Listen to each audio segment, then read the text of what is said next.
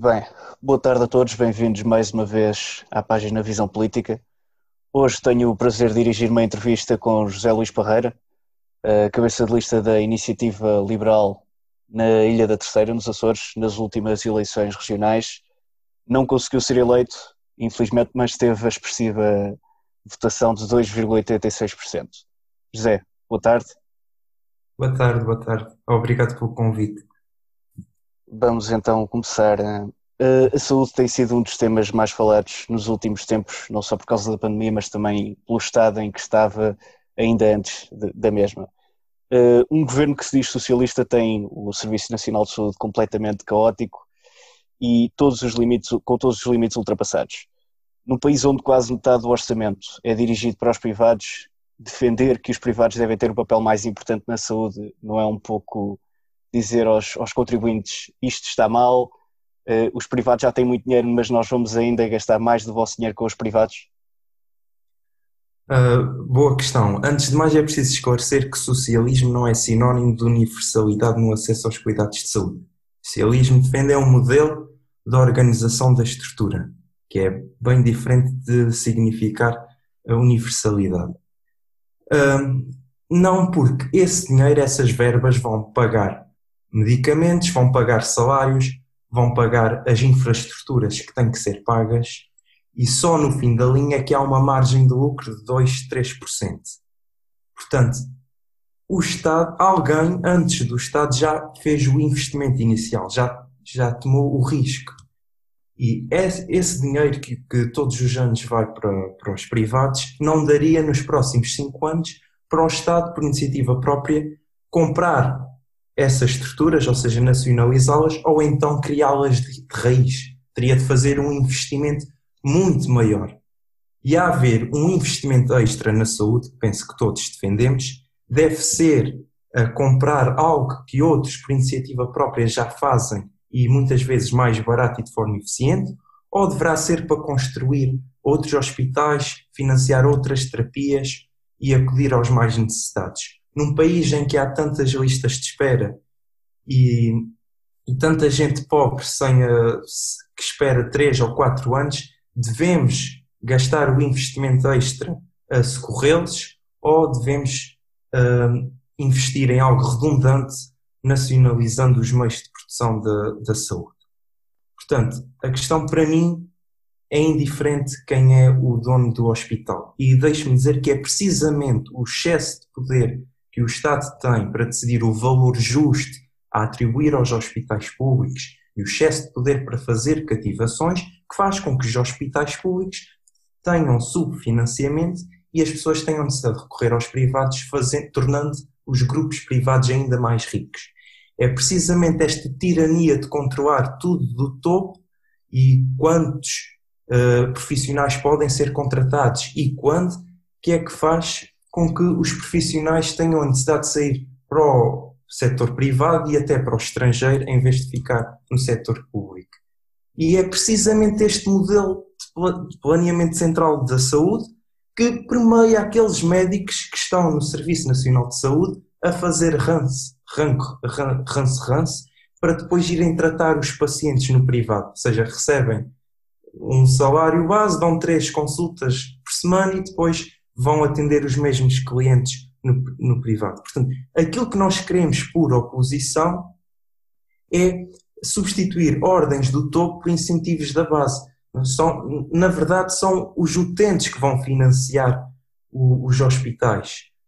É a livre escolha deles que vai indicar que o hospital é que é merecedor daquele dinheiro, porque são os contribuintes que pagam, através dos impostos, devem ser os contribuintes a escolher.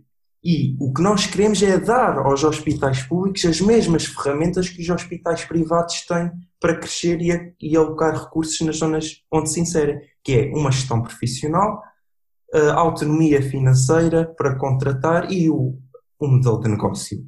Porque, na verdade, a pressão de perder clientes para outro hospital é, é o incentivo para haver uma, uma prestação com maior qualidade. E uh, a busca pelo lucro é o incentivo para haver uma gestão eficiente dos dinheiros públicos. A saúde é algo que deve estar, deve ser financiado pelo Estado, porque eh, devemos tratar aqueles que não têm dinheiro para se tratar, porque não convém que tenhamos pessoas de porta em porta a pedir esmola para comprar medicamentos, nem convém termos pessoas doentes pela rua. Portanto, a comunidade deve uh, garantir que os mais pobres tenham acesso aos cuidados de saúde. Isso é diferente de ter uma estrutura organizada num, num único sistema nacional de saúde. Mas neste eu, caso, se deve ser o Estado. Uh, força, força. Ah, e voltando à pandemia, é precisamente num ambiente concorrencial que há maior estoque de camas, maior estoque de ventiladores e o que nós vimos foi países que têm Sistema Nacional de Saúde, como a Itália e a Espanha, a mandarem os pacientes para os hospitais privados da Alemanha, onde o, o sistema funciona Sim, o próprio Primeiro-Ministro já está a sugerir a possibilidade de enviar doentes para, para a Espanha. Mas neste caso, se deve ser o Estado, preferencialmente, a, a subsidiar os, os, os, cuidados de saúde, não deverá ser o Estado também a, a poder prestar os cuidados de saúde diretamente? É assim. O indivíduo é a unidade básica da sociedade e organiza-se em empresas, famílias, onde se inclui os hospitais.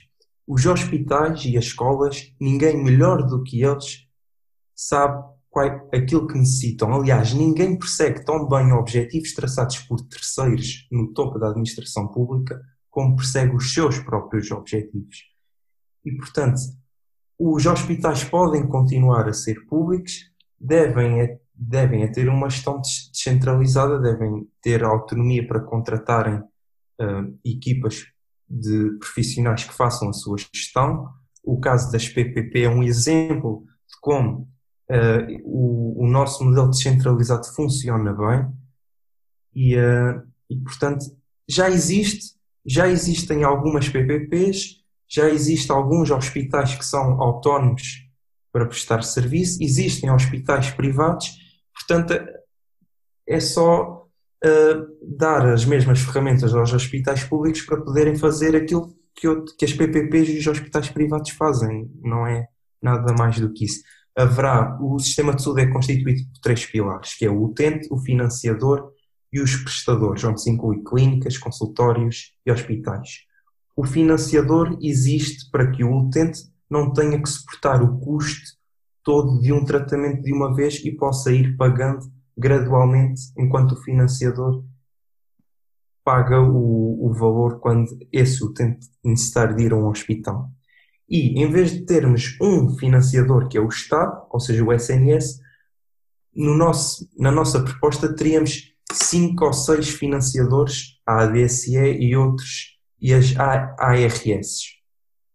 Esses financiadores contratualizam com, os, com vários hospitais e oferecem aos utentes diferentes pacotes de, de, de serviços.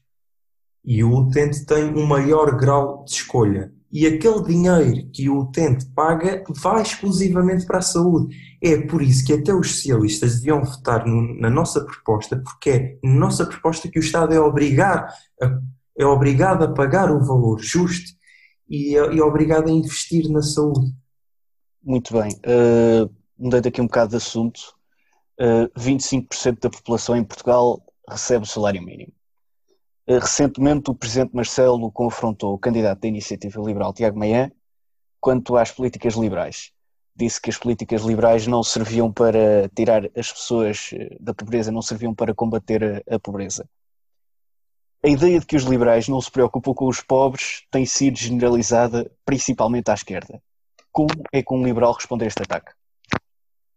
É o seguinte, entre, entre eu e o professor Marcelo, eu sou aquele que vem do background mais pobre e sou eu que tenho um irmão imigrado no Canadá e, uh, e portanto ninguém mais do que eu quer combater a pobreza e as desigualdades. A questão é que o dinheiro nas, aquilo que o, poderíamos estar aqui a discutir, de tirar aos ricos para dar aos pobres, mas, e eu discordo porque isso é incompatível com a igualdade perante a lei, mas nem é isso que os socialistas defendem. Não é tirar aos ricos para dar aos pobres, é tirar a todos para concentrar o dinheiro. Mas neste caso é o presidente Marcelo, não o socialista.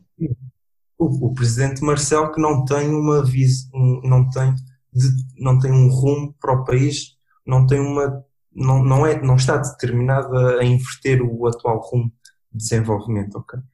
Portanto, uh, o que o presidente Marcelo ignora é que se o meu irmão, que é médico e que recebe bastante bem, tem três ou quatro trabalhos e foi alguém que conseguiu vencer na vida, numa família de lavradores, se ele pudesse uh, guardar um pouco mais do seu rendimento para si, poderia já hoje ter comprado mais propriedades aqui na ilha para dar continuidade ao património dos meus pais, ou seja, comprar mais terra agrícola, ou poderia ter eh, aberto um consultório lá onde ele trabalha, ou poderia ter gastado o seu dinheiro de outra qualquer forma, porque o futuro deste país são pequenos investimentos.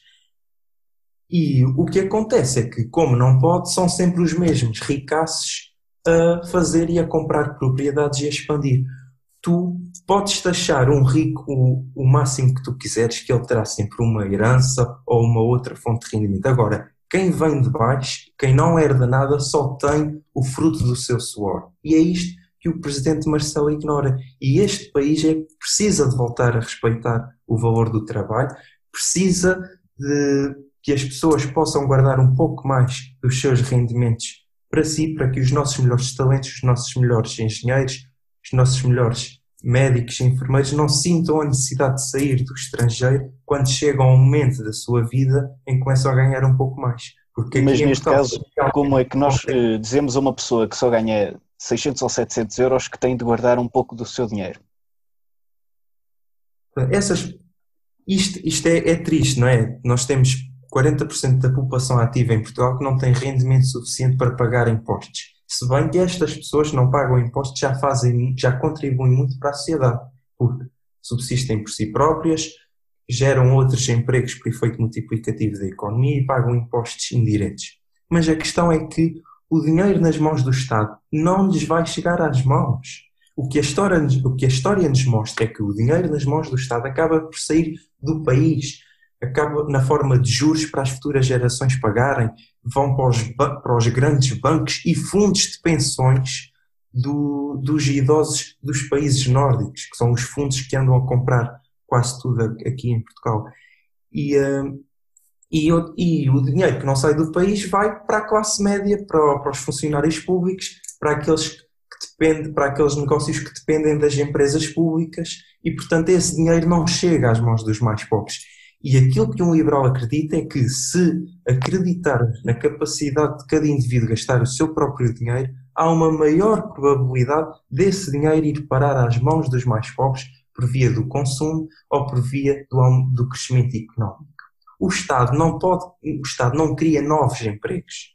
O Estado pode criar leis de trabalho mais rígidas para proteger quem já está empregado, mas não cria mais empregos.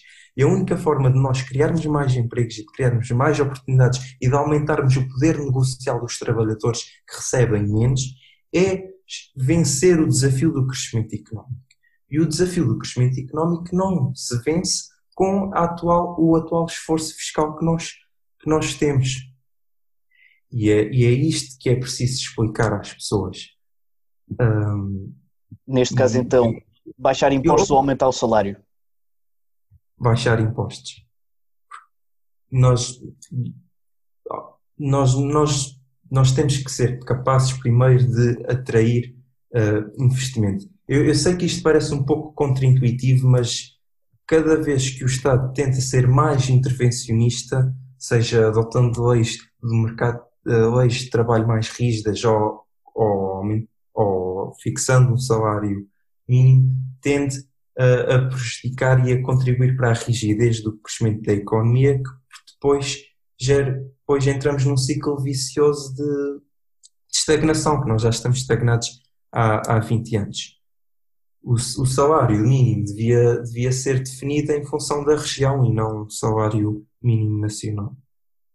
Um, uh. Ah, outra coisa que eu diria ao, ao professor Marcelo e, e principalmente aos candidatos de esquerda, é que só é possível um pobre viajar a 40 euros ou atravessar o Atlântico por 300 euros porque há alguém que no assento ao lado pagou 150 ou, ou, ou, ou 600 euros respectivamente. Portanto, isto é a beleza do, do mercado e da livre escolha das pessoas a funcionar. O que é que um, o que é que um, o que é que um socialista faria?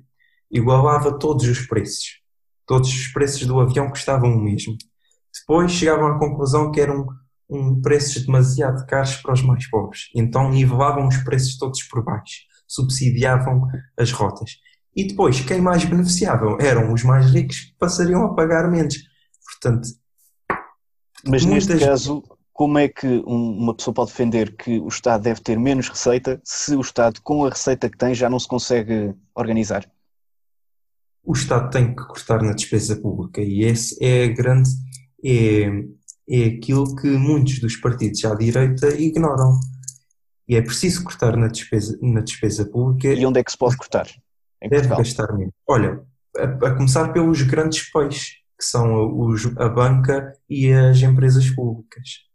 Uh, só para dar um exemplo, o custo de fazer uma reforma fiscal para duas taxas de IRS, uma de 15% e outra de 20 tal por cento, seria de entre 2 mil milhões a 3 mil milhões. Isso é o olha, o que se gastou este ano na TAP foram 1.200 milhões. Quer, quer, quer dizer, é, é, é, demasiado. É preciso reduzir o número de funcionários públicos. Há um estudo feito por um antigo ministro das Finanças que mostra que Portugal tem demasiados funcionários públicos.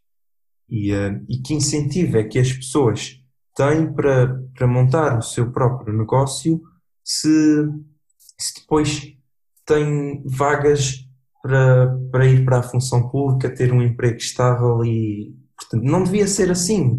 No, nos, noutros países, noutros países liberais, reganha-se mais no privado do que na função pública. É, em Portugal é o contrário, os, os, os, os incentivos estão, estão todos trocados. Muito bem. Hum, eu, enquanto hum, militante do Partido Social Democrata, acho que é um bocado injusto que o, governo esteja a permitir que os grandes negócios como Pingo Doce e os grandes centros comerciais continuem abertos e muitos pequenos negócios estejam fechados. Como é que um liberal olha para, para este paradigma em tempos de pandemia? É assim. Um, nós, nós, nós fomos contra o encerramento dos pequenos negócios, exatamente por isso, porque podemos estar todos a navegar no mesmo oceano, mas uns estão em iates e outros estão agarrados a troncos.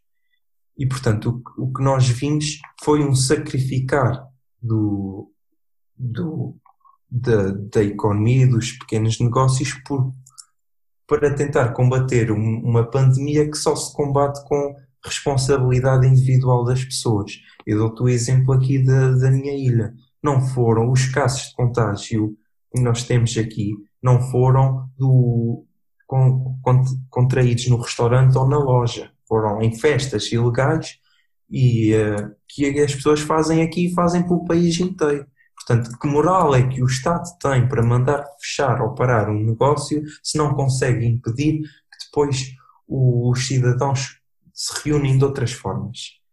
Pá, e, uh, e é isto, a pandemia combate-se com medidas de, de, saúde pública e não com, e não, não com, com encerramento.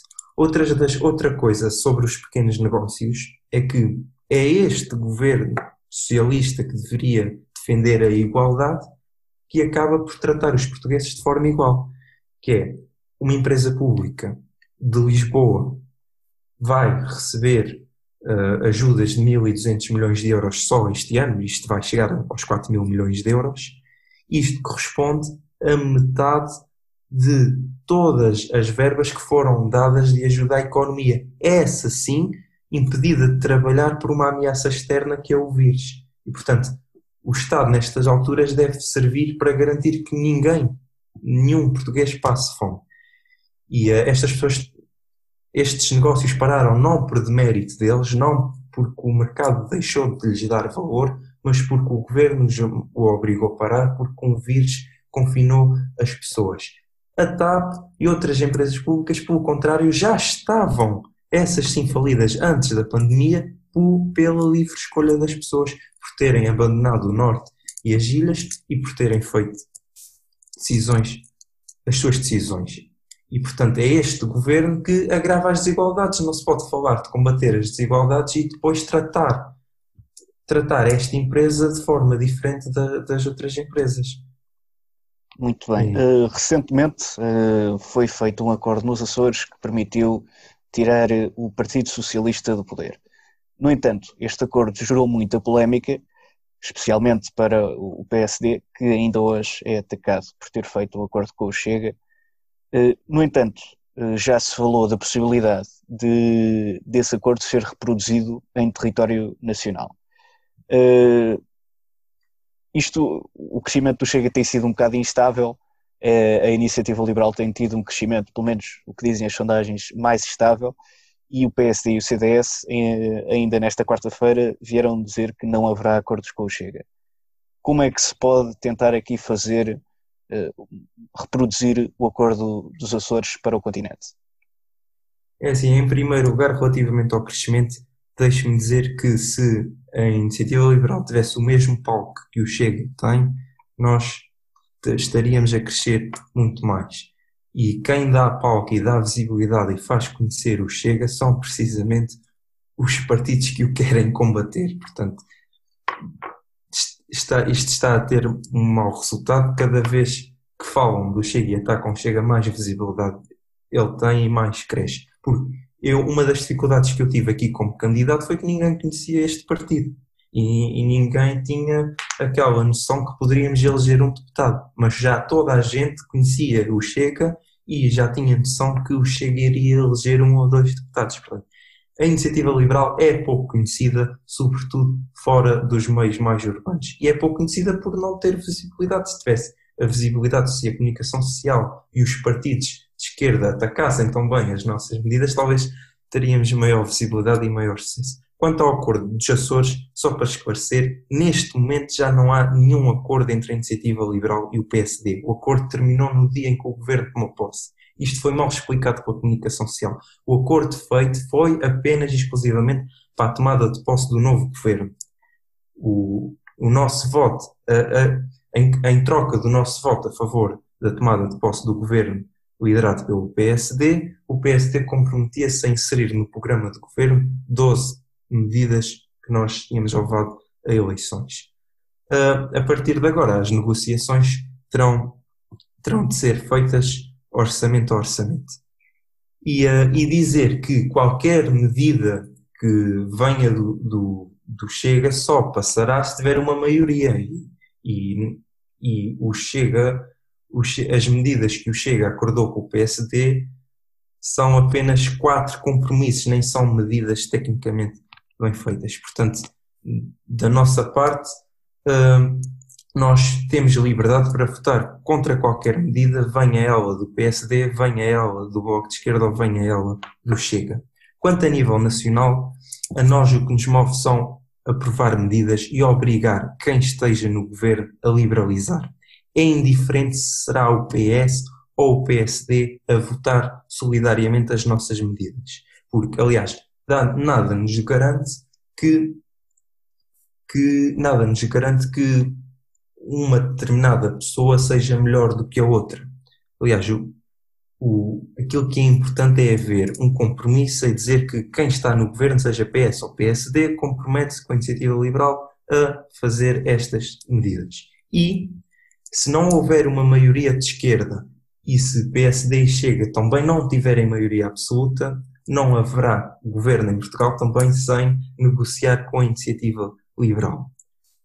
Uh, uh, quanto, quanto à questão, nós, liberais, rejeitamos tanto o nepotismo do Partido Socialista e, das, e dos seus ministros, como hum, rejeitamos os malucos que andem à volta do, do André Ventura, até porque o o André Ventura, ninguém, não sabemos o que é que se espera do André Ventura em, ter, em termos económicos.